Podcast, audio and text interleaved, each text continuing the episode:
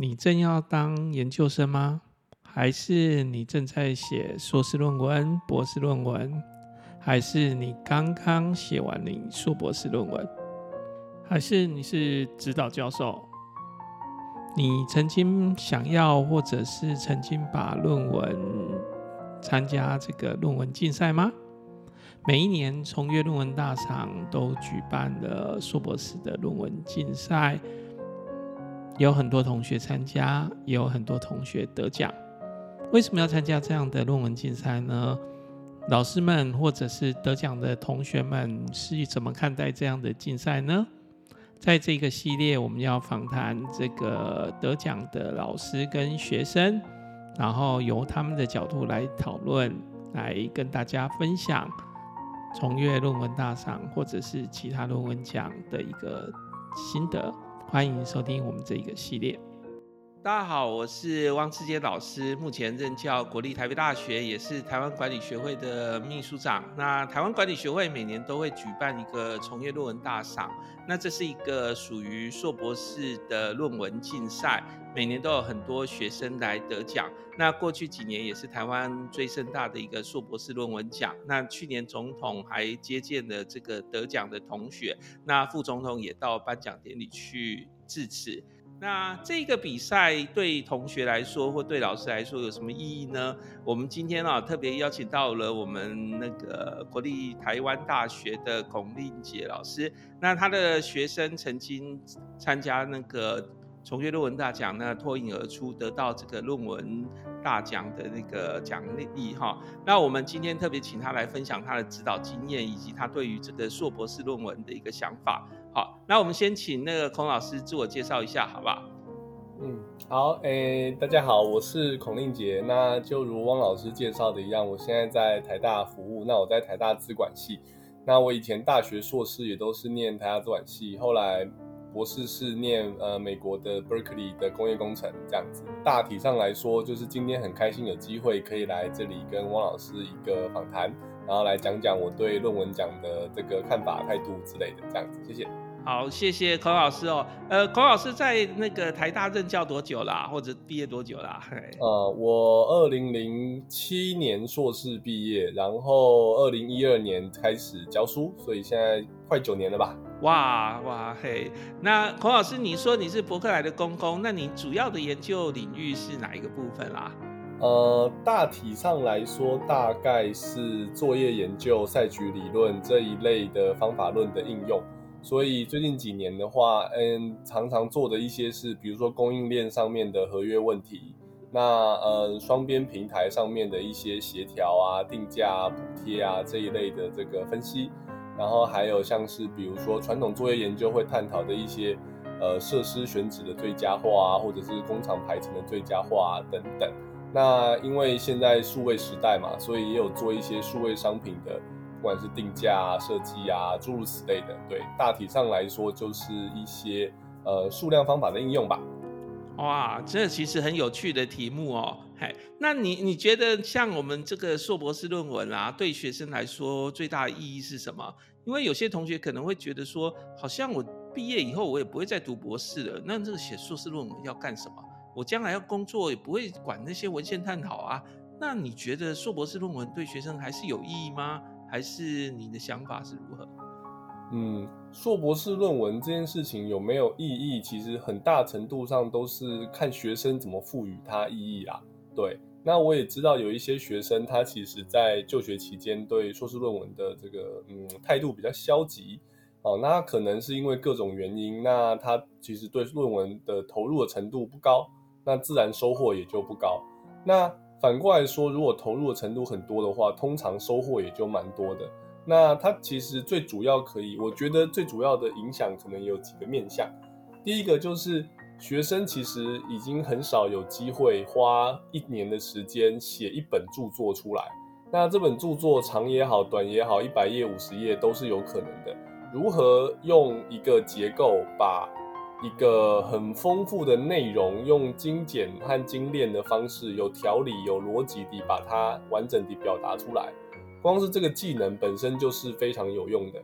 因为大家出社会了以后，工作不管是写作也好，口头也好，有各式各样需要表达的机会，需要厘清事情的逻辑脉络的机会。那论文事实上可应该是几乎所有的硕士生他们在人生历程中遇过的最大等级的这种类型的训练，就是如何把非常复杂的资讯，然后抽丝剥茧地用有条理的方式表达出来。那这件事情通常到了研究的尾端，同学们也会发现，只有他自己是有机会把这件事情做好的。因为学生写论文一定是他对这个题目最了解，老师可以指出其中，比如说不合理的地方啊，有错误的地方啊，但老师没有办法帮他们把论文写成这个样子。对，所以学生也会有另一个面向的意义，就是他会在写论文的最后发现。自己是最了解这个题目的人，所以呢，也只有他能够帮自己克服最后的这个难关。那如果连硕士论文这种等级的难关自己都有办法自己突破，那通常也会给学生一点信心，就是说以后真的很困难的事情，他们也有可能是做得到的。所以我觉得最大的意义，确实都不是表面上的那个研究方法啊，或者是什么演算法啊之类的。最大的意义，第一个就是。非常大规模等级的专案的理解和表达，以及最后克服难关的那个心智上的磨练吧，我觉得是这样。哇，这很有道理耶！就是所以两件事情，一个是那种非常大的专案的一个怎么样从头到尾把它完成。那另外一个就是怎么样，就是克服自己心智上的一些，就是呃障碍或者是什么样的一个困难，这把它这个完全的突破完成哈。这真的是一个硕士论文很重要的一个就是收获了哈，不是表面的这个只有学术上或表面的那个领域的专业知识，虽然这也都是很重要的哈。呃，很很感谢那个孔老师给我们大家这样的一个想法。可是我想帮同学问一个问题哦，就是你觉得参加这个比赛啊，跟不参加比赛啊，就是有一个小小的在同学上面的一个就是心态上的问题，就是有些人会觉得说，呃，论文都写完了，那我干嘛还要参加？因为刚刚老那个孔老师讲了说啊，好，这个所写说中文有很多好处，可是那我也论文写完啦。那论文写完了，为什么你会鼓励你的同学来参加这个论文奖呢？还是呃有没有什么想法可以跟我们分享一下？嗯，好啊，我确实是都蛮鼓励同学们参加论文奖的。那呃理由其实很多，第一个就是有的时候，我觉得大部分时候都是这样，同学们人生只写过一本论文，那他们认真读过的硕士论文可能了不起也就五本十本吧，所以。大部分同学其实没有办法判断自己的硕士论文写的到底是好还是不好。那很多时候都是我当一个老师，我看过的硕士论文当然很多本嘛，所以我可以判断得出来，学生的这个论文确实是相对来说算是很好的。那呃，因此会很希望学生如果参加比赛能够得奖的话，那学生才会更肯定自己，就是啊，原来我真的写东西也是很不错的。哦，所以。鼓励他们参赛最主要的理由之一，就是希望可以除了比如说我的肯定或是口试委员的肯定以外，也可以再得到更有公信力，然后更经过严格审查和严格竞赛的比赛的鼓励。那这样对同学们来说当然是更有意义的。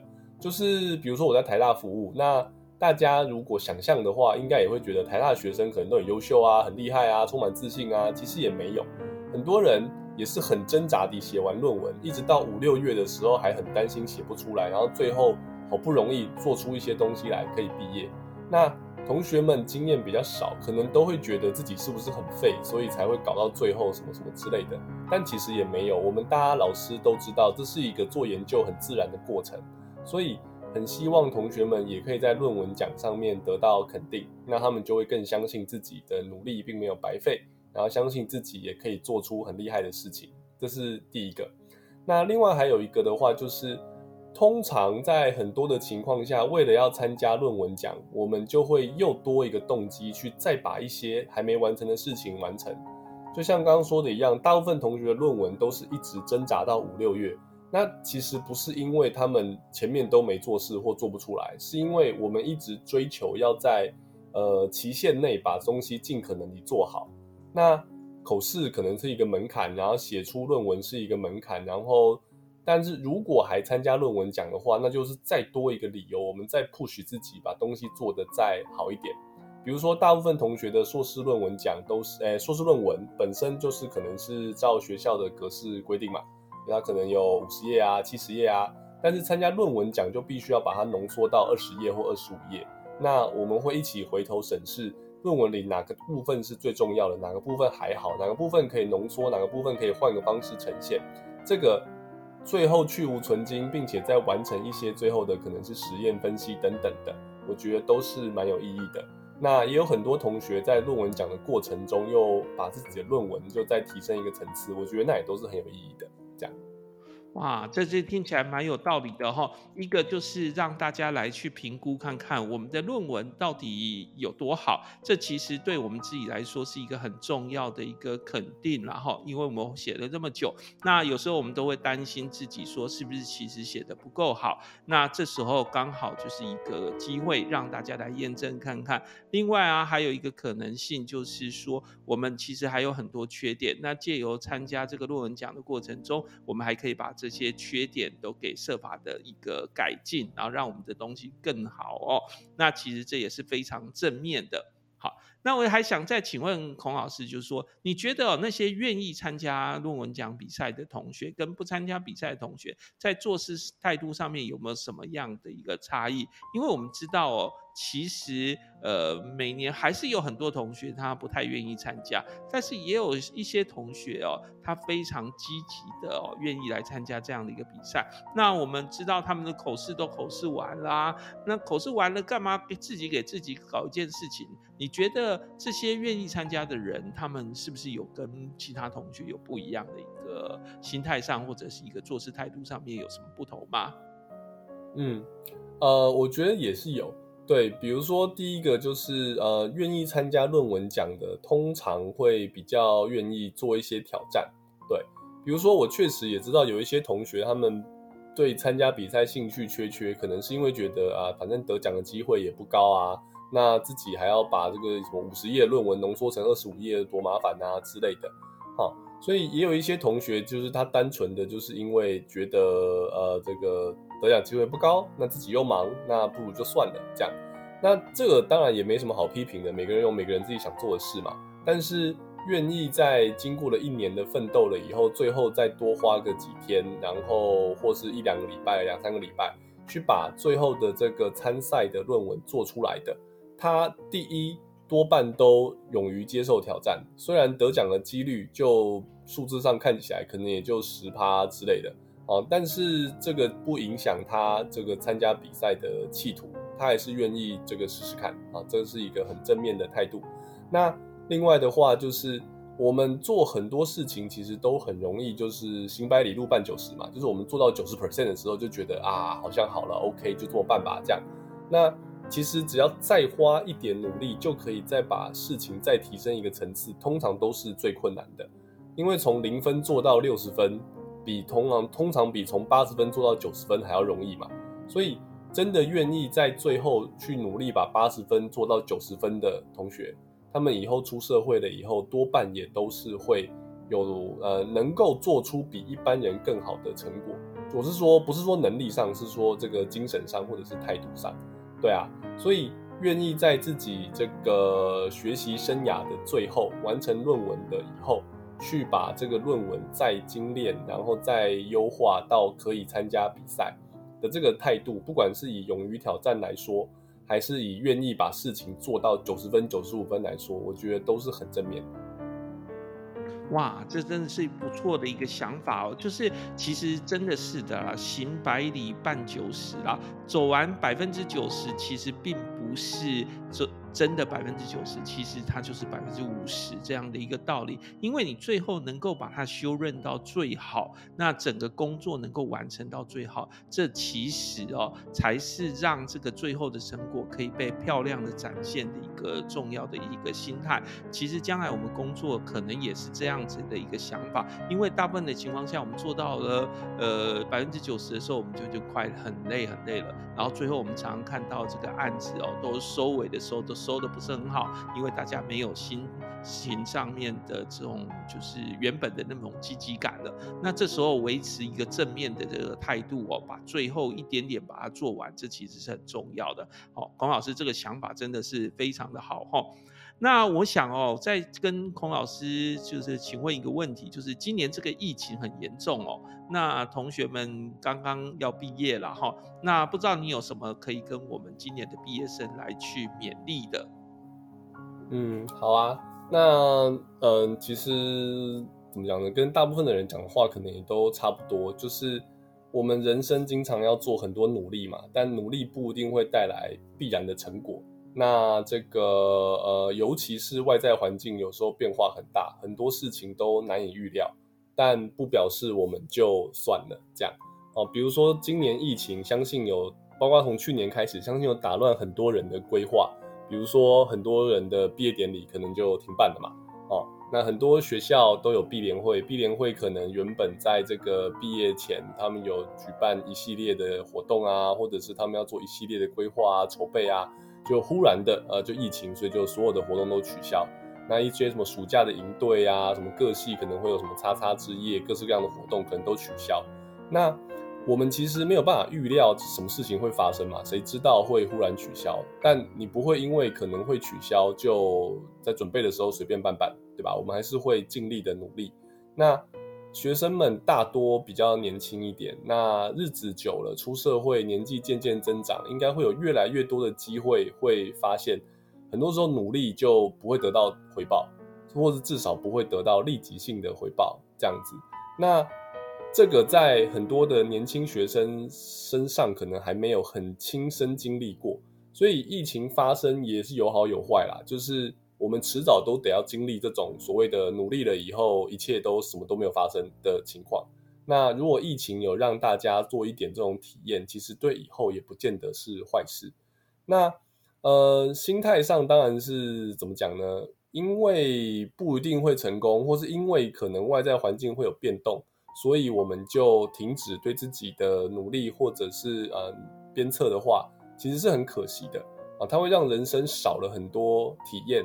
那也当然也少了很多成功的机会，比如说啊，现在讲的是论文奖嘛。其实我硕士毕业的时候也有参加论文奖。我查了一下，我毕业是二零零七，然后貌似那个时候还没有这个从业论文大赏，哎，真可惜呀。好，那我那时候参加了两个比赛，那也是我们老师当时就是推荐我去参加的。那我参加的我记得叫什么 DHL 什么供应链三回论文比赛吧，然后还有一个是什么台湾中小企业什么什么什么比赛，对。两个都没上，而且我记得是连初选都没上，还是什么什么什么决赛什么通通都没有。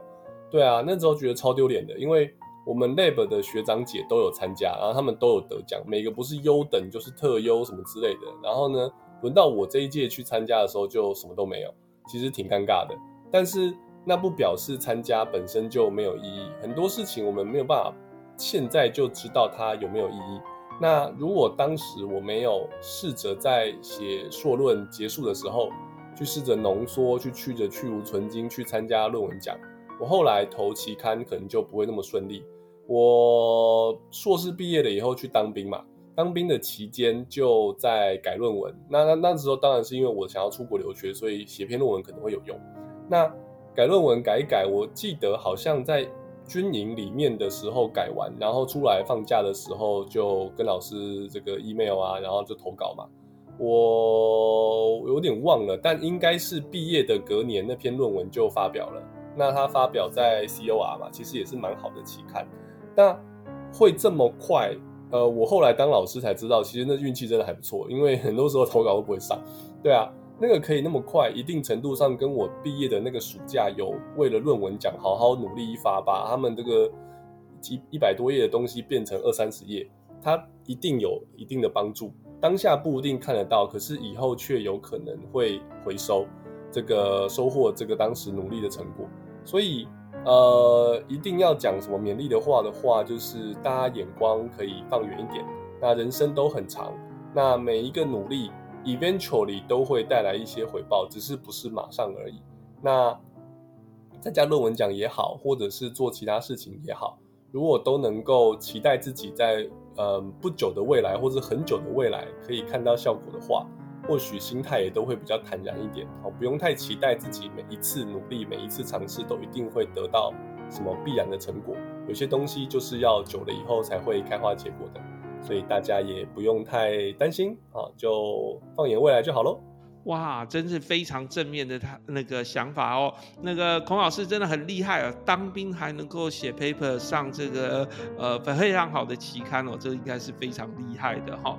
不过呃，孔老师也告诉我们大家哦，其实哦，所有事情就是要坚持到底啦。而且我们没有办法确定每一件事情做完以后我们会有得到什么样的结果，可是我们努力的下去做，这才是我们正确的一个做事心态。将来我们工作以后，其实也不能。确保每一个案子都是最后成功的结果，但是我们一定要确定，我们每一个案子都是花费我们最好的一个精神、最好的一个心力去完成的。好，谢谢孔老师。那孔老师，我们利用最后的时间，是不是可以请你介绍一下你们系所啊？你们都收什么样学生？那整个所主要的研究领域都包含什么？好啊，那我们是台大资管系嘛，那就是呃，系名就是最普通的那个资讯管理。那我们做的事情也大体上来说就是蛮标准的资讯管理。那当然，因为资讯管理有很多面向，所以我们就是呃，每个老师也各有各的专长。那很很很简略地讲一下的话，其实上有蛮多老师都在做广义的商业分析，那包括 data analytics、data science、文字探勘、资料探勘，呃，这个这个人工智慧等等相关的，好，那另外也有一些老师是做，嗯，就是真怎么讲呢？资讯安全，好，所以有几位老师的专长是跟资讯安全、网络通讯等等相关的，这样。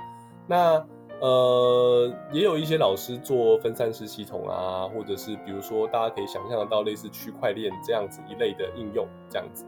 那以上是相对比较技术类的，那比较管理类的就包括有做这个组织行为的老师。那也包括有做作业管理的老师，那不管是做策略、组织、IT 还是什么样的老师，因为我们在资管系，所以老师们主要都是做一些跟资讯连结的事情。好，例如如果做作业管理的，比如说像我好了，那我们呢当然就会讨论，比如说数位商品的定价，那这个的话就跟这个资讯有很大程度的结合了嘛，或者是数位平台上面的这个呃交叉补贴等等的这样子，那或者是做。行为的老师，大家可能就会讨论，就是消费者使用资讯商品、资讯服务的行为啊等等。哦、总体而言，我们系就是大家围绕着呃管理领域需要用到的资讯技术的研发，哦、例如资安，例如这些 data analytics 的东西，或者是资讯技术如何在管理上面的应用，那或者是呃在管理的世界里面跟资讯的交叉之间的影响。大概是这个样子啦，收怎么样的学生哦？就是优秀的学生哦，没有啦，就是对这个上述议题有兴趣的学生这样子，对.所以呃，整体而言算是一个还不错的地方吧。哦，如果同学们有兴趣的话，也欢迎大家多来交流交流。是的。OK，好，谢谢哦。这个其实台大资管是一个非常完整的系所啦，哈，各个各个领域都有，然后不管技术的还是不管管理层面的哈都有，然后欢迎优秀的同学哈来考虑啊，哈，不一定出国啦，哈，台大资管也不错啦，哈。好，我们今天谢谢个孔令杰老师今天的参与，那也希望今年你的学生也能够拿大奖哦。好，谢谢，好，谢谢大家。好，谢谢大家，谢谢汪老师，谢谢，拜拜。好，谢谢，拜拜。